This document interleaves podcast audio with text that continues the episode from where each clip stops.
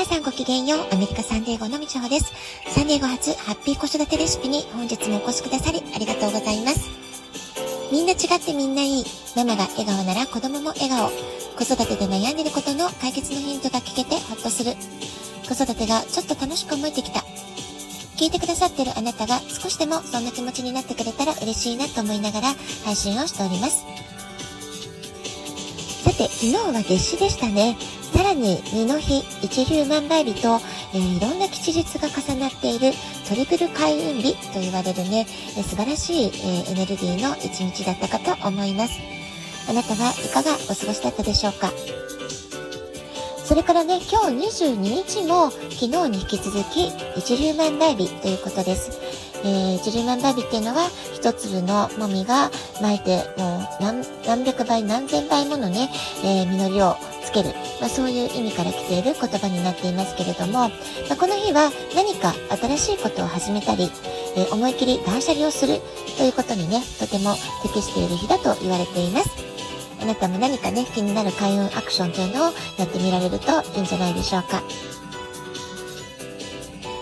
え、私は昨日、えー、午前中ね、2週間ぶりのカイロプラクティックの治療を受けてきました。で、毎回、えー、そうなんですけれども、治療を受けた後っていうのはね、なんだかものすごく眠たくなってしまうんですよね。多分ね、治療をした後の好転反応が起こるからなんだと思います。で、さらに昨日は太陽の誕生日とも言われる夏至のパワー。まあ、これもね、すごかったと思います。まあ、こういうね、えー、2つの、え、理由があってか、昨日私はとてももう夕方ぐらいから眠たくて眠たくて仕方がなかったので、まあ、いつもよりね、早く寝てしまおうということで、えー、早めに休みました。で、今朝はね、そのおかげでというか、ぐっすりたっぷり眠ったので、朝5時に目が覚めたんですけれども、朝一番に受け取った、えー、メッセージというのが、まあ、とてもとても幸せな気持ちになるメッセージだったわけなんですよね。まあ、こんな風に朝、最初に受け取る情報が、まあ、とてもね、心地よい波動を発しているものだと、えー、一日のスタート、とてもね、晴れやかな気分で始められたなという感じがしています。えー、日本語のことわざでね、家宝は寝て待てなんていう言葉がありますけれども、まさに今朝の出来事っていうのは、まあ、そんなことを感じた瞬間だったなと思います。で、この言葉の意味は何もしないで寝てればいい、まあ、そういう意味ではもちろんないんですね。努力の結果を待つ場合、やるべきことが終わっているのであれば、慌てず、焦らず、成り行きに任せて、ゆっくり寝て待つような視線が、姿勢が望ましい。まあ、そういう意味がね、込められた言葉になっています。ただただがむしゃらに苦しい気持ちで、えー、ハードワークをする、頑張りすぎるというよりも、その頑張っている努力すら楽しむ、まあ、そういうね、心のゆとりを、えー、持たせておくってことが大切だよ。まあ、そんなことをね、教えてくれる言葉なんじゃないかなと思います。えー、私たちは日々自分に与えられた役割というものがあると思います。お仕事を頑張るとか、家事や育児を頑張るとか、まあ、そういったことですよね。まあ、それぞれ皆さんね、いろいろな役割を日々こなしていらっしゃるんだと思います。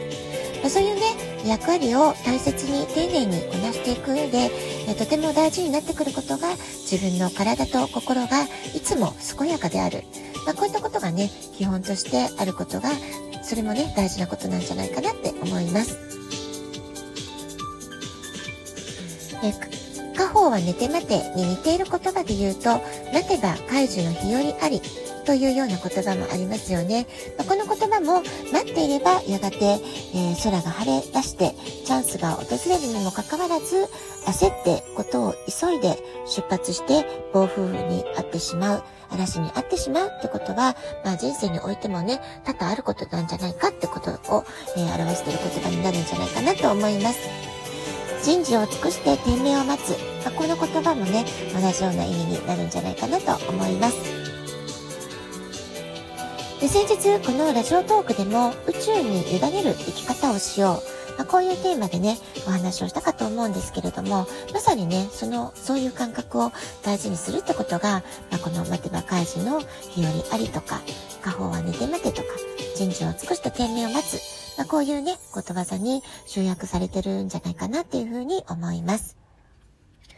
人間一人の力っていうのはね、本当に本当にちっぽけなものだと思います。あれこれね、人間が考えを巡らせてみても、えー、それはそれでね、もちろん大事なことではありますが、広大な宇宙からしてみたら、私たちの考えていること、見えてる範囲で思いを巡らすことっていうのは、本当にね、小さな世界、わずかなものでしかないんじゃないかなってことを最近よくね、考えたりしています。ですから、宇宙とつながる意識、宇宙に委ねる意識、お任せしますというような意識、この感覚が分かってくるとね、すごく生きやすくなるんじゃないかなっていうふうに思います。昨日の月を境に陽のエネルギーから陰のエネルギーへと今これからね徐々に徐々に秋冬に向かって大きくエネルギーが転換していく。今まさに転換点に私たちは、えー、いるんじゃないかなっていうふうに思います。陽のエネルギーというのは一言で言えば成長のエネルギー。常に動きがあって外へ外へと伸びていくエネルギーだと思います。逆に陰のエネルギーというのは静けさであったりとか落ち着き。まあ、そういうね、とても静かで穏やかで、えー、そういう印象の内側に向かうエネルギーを指して陰のエネルギーというふうに呼んでいます。夏至前後の時期、まさにこの今の時期というのは宇宙とのパイプが太くなっている時期でもあるというふうに言われています。次のステージへ進むためのメッセージやアドバイスがスピリチュアルな存在やあるいはね、な、なんてことないお友達の会話の中であってもね、えー、何かしらね、あなたの心に響く言葉とか、えー、響く何かサインというものをね、受け取る。まあ、そんな体験をされる方もね、この時期とても多いんじゃないかなと思います。で私自身もね、先日もお話ししたかもしれませんけれども、エンジェルナンバーを本当にね、えしょっちゅう見るっていう感覚なんですよね。まあ、これはどういうメッセージどういう意味なんだろうってねふと立ち止まって考えることが多いんですけれども、まあ、そういったねサインを、えー、敏感に受け取るってこともこの時期とても大切なことかなと思います。昨日カイロプラクティックの施術が全部終わりに近づいた頃えドクターの方にえ今エンジェルがみちょうさんのところに来てえ額のところにキスをしてさっとねまた消えていきました。まあ、そういうね、とっても素敵なイメージ、ビジョンというものを私に伝えてくださったんですね。まあ、彼女はドクターでもあると同時に、ヒーリング、えスピリチュアルヒーラーでもあるということなので、えー、そういうね、ビジョンが見える方だったりするわけなんですよね。はい。えー、まあそういうこうビジョンとかね、イメージが、インスピレーションが落ちて降りてきやすい時期ということが、えー、この弟子の時期、いろいろ起こると思います。ですので、あまりね、頭で考えるというよりは、あなたの思考より内側から湧き上がってくる感覚とか、なんかピッとね、なんか感じるインスピレーション、まあ、そういったものをね、えー、この時期、そうですね、7月7日の七夕あたりまでは、えー、ちょっとね、意識して過ごしていただくと、えー、素敵なことが起こるんじゃないかなと思います。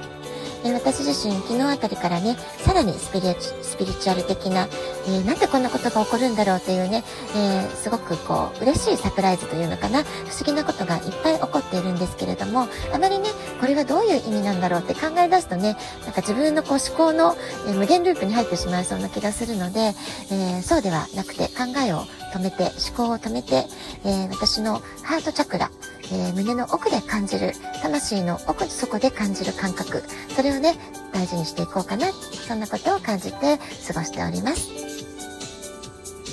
ラジオトークアプリインストールしておくとスマホからいつでも簡単に聞けます。あなたからのお便りもお待ちしております。では今日はこの辺で今日も素敵なお時間をお過ごしください。ごきげんよう、みちおでした。さようなら。